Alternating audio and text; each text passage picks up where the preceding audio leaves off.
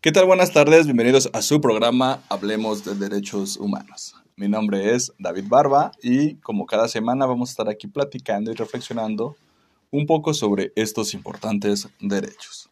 Y bueno, el día de hoy nos encontramos con el doctor Oscar de la Torre. Eh, él es un investigador de la Universidad Autónoma de Aguascalientes que da aquí clases y que también dirige este, la Clínica de Litigio Estratégico de la Universidad Autónoma de Aguascalientes. Y pues bueno, ya ha sido invitado a este programa y con mucho gusto pues nos vuelve a acompañar ahora con el tema de el 30 aniversario del levantamiento del EZLN o el Ejército Zapatista de Liberación Nacional. Doctor, muy, muy, muy congratulado de que esté con nosotros y pues darle la bienvenida nuevamente al, al programa para que pues conversemos un poco sobre este hecho histórico en México. ¿Qué tal, David? Muchas gracias por la invitación. Siempre es un gusto estar aquí. Muy bien, pues bueno, vamos a comenzar con el tema. Este, vamos a dar un poquito de referencia, ¿no? Para la gente que a lo mejor no está familiarizado con el tema, a lo mejor nuevas generaciones, o este, simplemente para este, reafirmar pues lo que, lo que sucedió aquel primero de enero de 1994 en el estado de Chiapas. Este, eh, doctor, ¿se nos puede este, comentar un poco ¿no? sobre esta, cuál es la importancia, qué fue, qué sucedió cuál era el contexto ¿no? en, el que, en el que pasa todo este, este levantamiento que causó euforia no solamente en México, sino también en, en todo el mundo. Claro que sí, David. Bueno, en principio decir que eh, en 1994 sería la, último, la última fecha ¿no? de un levantamiento maya en la zona, bueno, la zona maya ¿no? de México y, y Guatemala. En realidad, eh, los mayas eh, han tenido sucesivos levantamientos ¿no? a través de la historia Incluso hay que decir que los mayas no fueron sometidos por los españoles hasta el siglo XVIII, ¿no? Y desde entonces siempre ha habido levantamientos y resistencia por parte de los pueblos mayas de México y de, Guatemala, ¿no? En 1994, pues sería el último levantamiento, ¿no? Que, bueno, el contexto es precisamente el de la entrada en vigor del Tratado de Libre Comercio en México. Eh, y también eh, una cuestión muy importante con las reformas que se dan eh, para el Tratado de Libre Comercio, las reformas aguinistas, que separa el, el, reparto agrario. ¿no? Entonces esto de alguna manera obliga a estos pueblos, a estas comunidades, a levantarse en armas ante la imposibilidad de poder acceder a la tierra. La cuestión de la ausencia de una reforma agraria en Chiapas o una reforma agraria eh, plena en, en, en, el Estado, pues es uno de, los, de las causas, ¿no? De este levantamiento armado, ¿no? Pero también eh, tiene que ver con otras cuestiones, ¿no? La cuestión del no reconocimiento de los derechos de los pueblos indígenas, ¿no? La discriminación, el racismo en el país, pero eh, principalmente en esta zona o en esta región de, de México, ¿no? Como ya dije, la ausencia de reforma agraria y la confluencia también de procesos que se vienen dando eh, en la región desde tiempo atrás, ¿no? Está la cuestión de, bueno, una resistencia indígena muy potente, ¿no? La tradición eh, democrática de los pueblos indígenas mayas, las, de las asambleas comunitarias, la llegada también de, eh, de guerrilleros, ¿no? Eh, de ideología marxista, y que, bueno, que vienen de, después de, del 68, ¿no? Que toman el camino de las armas, jóvenes que toman el camino de las armas y que se van a esta región de México y que de alguna manera se ven obligados a cambiar eh, su forma de pensar eh, o su ortodoxia marxista en función de lo que se les presenta en las comunidades. Otra cuestión muy importante es la teología de la liberación, la presencia de la teología de liberación de la iglesia autóctona, ¿no? promovida por, por Samuel Ruiz, ¿no?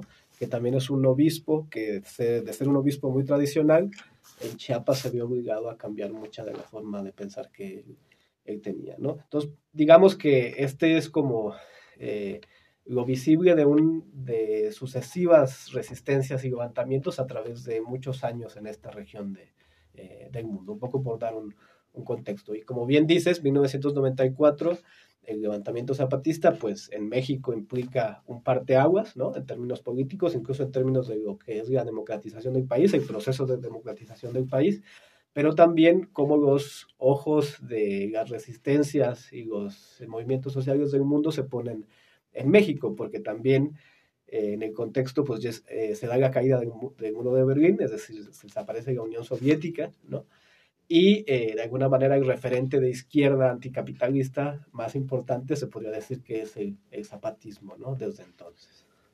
Muy bien, pues bueno, yo creo que todo un, el simplemente contexto histórico yo creo que nos da para una plática, super análisis y para entender el México actual, ¿no? Cómo, cómo llegamos a donde estamos. Creo que es una cita obligada a entender el levantamiento del Ejército Zapatista de Liberación Nacional. Bueno, entendiendo un poquito ya este, este inicio de cómo fue, por qué más o menos sucede, este, ¿qué ha pasado? ¿Qué, qué ha pasado estos 30 años que ya que es un aniversario, digamos, significativo de que el movimiento exista y persista, ¿no? A pesar de muchas cosas. Hace 10 años recordamos que nos invitaban a una escuelita, ¿no? Allá en, allá en las montañas, allá en los caracoles, este, ¿Cuál ha sido pues este devenir desde el 94 hasta ahorita, 2024, eh, de este movimiento, doctor?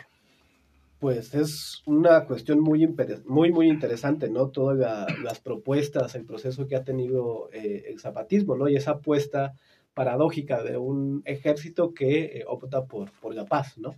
Que se levanta en armas por libertad, por, por justicia y por dignidad y eh, una cuestión muy importante aquí es que, bueno, se da eh, cese del fuego eh, después del levantamiento y se inicia un diálogo con el gobierno federal, ¿no?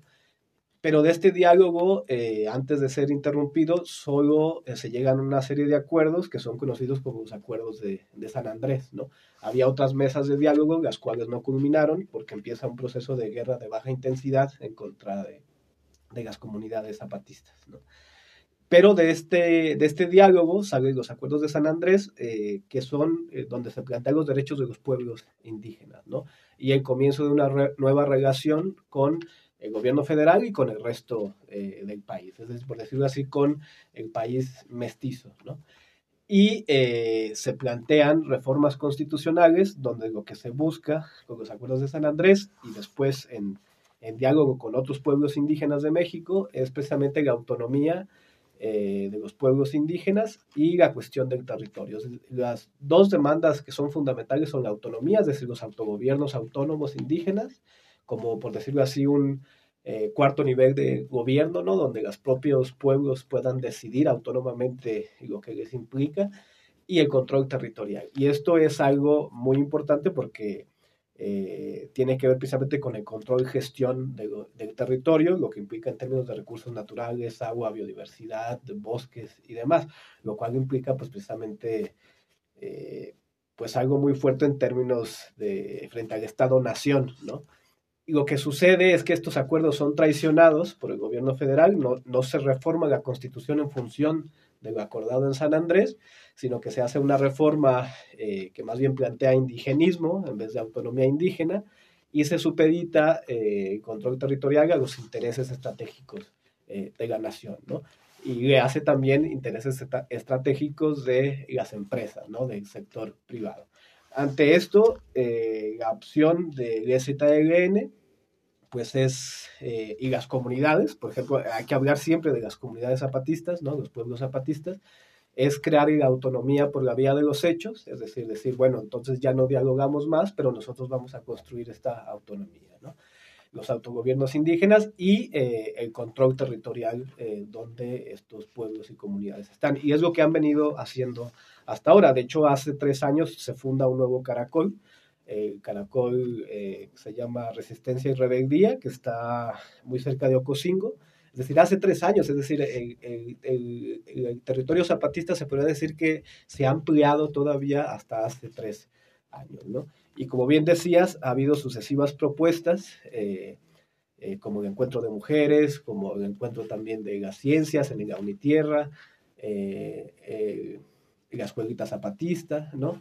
Y así sucesivas propuestas donde buscan enlazar o unir resistencias y plantear alternativas y debates desde una perspectiva totalmente anticapitalista. ¿no? Por eso es que se dice ahora en el levantamiento que están solos desde hace 30 años, precisamente porque plantean algo muy distinto a lo que se plantea desde la hegemonía capitalista mundial.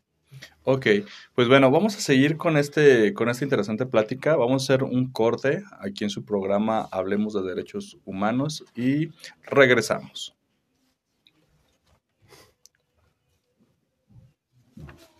Bien, ya estamos de regreso y seguimos platicando aquí con el doctor Oscar de la Torre sobre el 30 aniversario del levantamiento zapatista.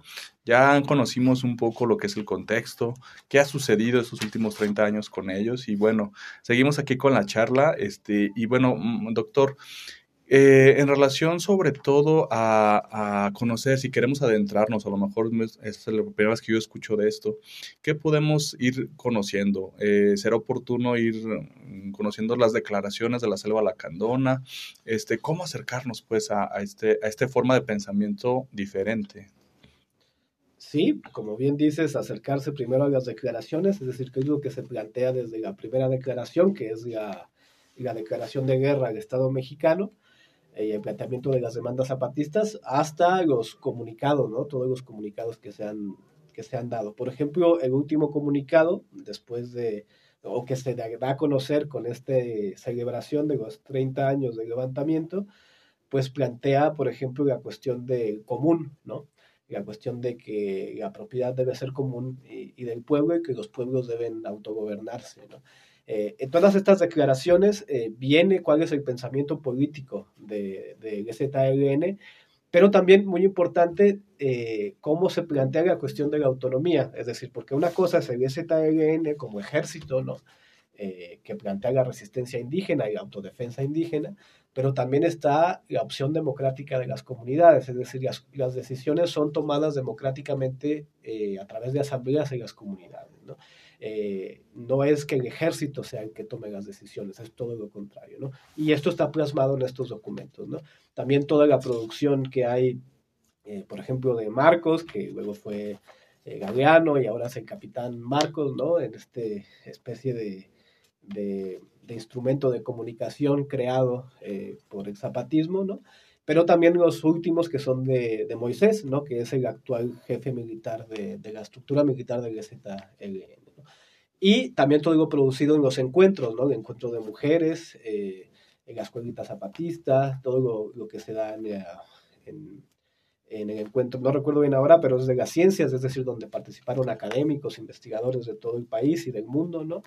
Eh, y donde también está plasmada la gente que llega o la red de, de, solidaridad con el zapatismo que tiene que ver con otras resistencias anticapitalistas en el mundo, por ejemplo las mujeres kurdas ¿no? en el Kurdistán o, o, Palestina, ¿no? también hay mucho apoyo y mucha solidaridad, confluencia con el pueblo palestino, entre otras eh, resistencias y movimientos que se dan también en Europa. Yo creo que sería bueno echar un vistazo a todo, a todo esto. Interesante, sin duda, yo creo que nos llevaría este, también cursos y cursos, yo creo que si empezaríamos a analizar ¿no? todas las propuestas del ZLN, de, como dice, las juntas de buen gobierno, que son los caracoles, y que pues bueno, esto nos lleva a cuestionarnos, ¿no? O sea, ¿qué pasa en el resto del país, ¿no? El contraste efectivo y, y pensar, ¿no? ¿Qué, ¿Qué, otras realidades son posibles, ¿no? Como se manifiestan en varias de sus proclamas del, ejército zapatista. Un, un, una pregunta interesante, doctor, sería, este, ¿han mejorado los derechos humanos en relación al levantamiento zapatista de las mismas personas, de los mismos indígenas? ¿Han colaborado? ¿O cómo se manejan con esta con este, con este planteamiento ¿no? que, que, nos, que nos llega desde, desde esta perspectiva universal de los derechos humanos. Yo creo que sí ha cambiado mucho. Es decir, México no puede ser entendido eh, de la misma manera a partir de 1994. Y como dije, para mí es un factor de, determinante en el proceso de democratización del país, ¿no? En el proceso de transición eh, de acabar con el régimen autoritario del PRI es muy importante eh, el zapatismo. Eh, pero también, si bien la reforma no se hizo en términos de lo pactado en San Andrés, no podemos negar que es una reforma que sí puede ser utilizada y es utilizada por los pueblos indígenas del país en general en favor de sus propios intereses, necesidades y, deseos. por ejemplo, las experiencias de Cherán, por ejemplo, en Michoacán, si bien es un proceso distinto que tiene que ver por la vía judicial a través de la cual se logra la autonomía, eh, tiene que ver mucho con este proceso del zapatismo en términos de las reformas constitucionales que se dieron y que permitieron poder eh, optar por la judicialización de esto y llegar a una sentencia favorable. ¿no? Y otros procesos que se están dando en el país, en Guerrero y en Chiapas, a través de la lucha legal, eh, judicial, para lograr la autonomía. ¿no? pero también tiene que ver con cómo los pueblos, de alguna manera, ya pueden optar por el uso del derecho positivo para poder echar a andar sus procesos. En referencia al propio proceso zapatista, sin duda alguna han mejorado las condiciones. Esto no quiere decir que no haya conflicto, resistencia eh, eh, y que haya mucha adversidad ¿no? en la opción que, tomaron en, en, crear la autonomía por la vía de los hechos. Pero tienen un proyecto de salud muy interesante, eh, de salud autónomo, ¿no? donde no solo se recibe a zapatistas, sino también a eh, personas no zapatistas, está el proyecto de la educación zapatista autónoma, ¿no? Está eh, la ampliación del territorio zapatista, ¿no? Está la apuesta, por ejemplo, por el no cultivo de transgénicos, está eh, cómo las bases de apoyo y cómo los milicianos zapatistas, a pesar de que se diga de que están arrinconados, están aislados, están en el olvido, el proceso zapatista continúa, ¿no? En la resistencia, pero continúa. Es decir, hay nuevas generaciones zapatistas que nacieron, jóvenes que nacieron después del levantamiento y siguen ese proceso eh, de autonomía. Desde mi punto de vista, sin duda, eh, el levantamiento ha dado frutos y frutos muy buenos para los pueblos indígenas en general en, en México y para muchas resistencias y procesos en el mundo. Bien, pues se nos está acabando el tiempo, doctor, y pues bueno, si gusta vamos concluyendo o alguna información que nos falte, que nos quisiera dar, este, pues sería bueno para ir entendiendo de una mejor manera todo lo que ha sido este proceso zapatista. Yo creo que si pudieran echar un vistazo al último comunicado que tiene que ver con este planteamiento de eh, eh, común, ¿no? La tierra del común, eh, ahí se plasma muy bien esta perspectiva y esta apuesta anticapitalista, ¿no? Es decir, eh, plantear cómo eh, o, denunciar o, reivindicar el hecho de que los bienes deben servir al común de la gente y no a intereses privados, ¿no? Y en este sentido, creo que está planteada esa resistencia, ¿no? Porque a pesar de que ha habido cambios en el país en los últimos años, hay un nuevo gobierno que plantea cosas distintas, ¿no? A pesar de eso, eh, la alternativa anticapitalista sigue siendo eh, eh, el zapatismo, ¿no? Y plantear que a través de acuerdos la gente decida trabajar la tierra en común, más allá de la propiedad privada, de la propiedad ejidal y demás, y plantear que esas tierras no van a ser trabajadas por paramilitares, no van a ser trabajadas por narcotraficantes y que los acuerdos se tomen en asamblea, pues es plantear algo eh, algo no nuevo, pero de alguna manera el, seguir optando por una alternativa eh, ante lo que nos, nos plantea desde la hegemonía eh, mundial de, capital. Y desde mi punto de vista, pues es una mirada que es muy interesante para poder cuestionar el mundo en el que vivimos, tan lleno de violencia, tan lleno de desigualdad, de explotación que existe actualmente en el mundo. Sí, este, mm, por último, doctor, este, ¿qué sería importante pues rescatarnos de todo esto? Este, los planteamientos, alguna, algunos presupuestos que enarbolan, ya nos dijo algunos, ¿verdad? Que es anticapitalista. A lo mejor, este, si también tienen alguna diferencia con otras, con otras esferas de la humanidad, ¿no? Las relaciones humanas, este, ¿qué valores son rescatables o son propuestos por el ZLN bueno, o las comunidades del buen gobierno?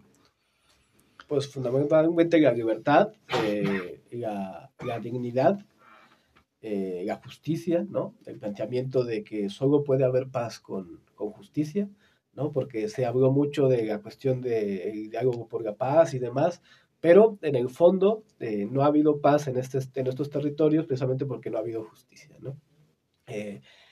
porque la reforma no fue bien hecha en términos, los términos planteados por los pueblos indígenas, y que a final de cuentas que para que pueda existir paz, pues debe haber relaciones justas entre los seres humanos. Y yo creo que la apuesta del zapatismo sigue siendo esa y en ese sentido no han claudicado, ¿no? A pesar de que pudieron haberse convertido en, un partido político o pudieron haber hecho todo, tomado otras opciones, siguen eh, enraizados en la tierra, ¿no?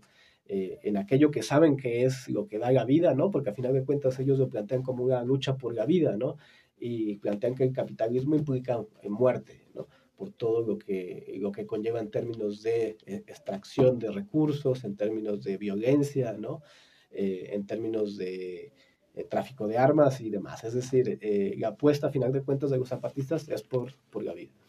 Correcto, pues bueno, este, con este mensaje yo creo tan importante que es apostemos siempre por la vida, por, por la justicia, por la dignidad, es que a lo mejor tenemos que revisar este, eh, lo, lo, que ha sido pues este levantamiento, estos 30 años y pues lo que viene, ¿verdad? En, este sentido, este proceso no se ha detenido y no creo que pues tenga esta necesidad de detenerse, sino al contrario, de que sumemos miradas y que a través de su experiencia pues a lo mejor también logremos tener alguna esperanza o réplica en nuestros territorios, en nuestras comunidades.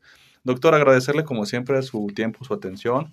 Este, lo esperamos aquí como siempre, si es necesario, ¿no? Para hablar temas de derechos humanos. Y pues bueno, este, alguna forma de contactarlo o alguna situación donde podemos este, usted, este, hacer este contacto con, con alguna conferencia o asesorías, no sé. Pues puede ser eh, a través del Departamento de Derecho, me encuentran por las mañanas fundamentalmente en el Departamento de Derecho, en el cubículo 10, y mi correo institucional es oscar.delatorre, todo junto, arroba edu.uaa.mx. Pues bueno, con esto pues nos estamos despidiendo. Muchas gracias nuevamente, doctor, y pues agradecerle también a la producción de Radio UAA, al espacio La Defensoría y pues ya sabe que también nos puede encontrar en Spotify. Está también nuestro correo defensoría.edu.a.mx para cualquier duda o aclaración. Y pues bueno, este, despedirnos como cada semana. Nos seguimos escuchando aquí en su programa. Hablemos de derechos humanos. Hasta luego.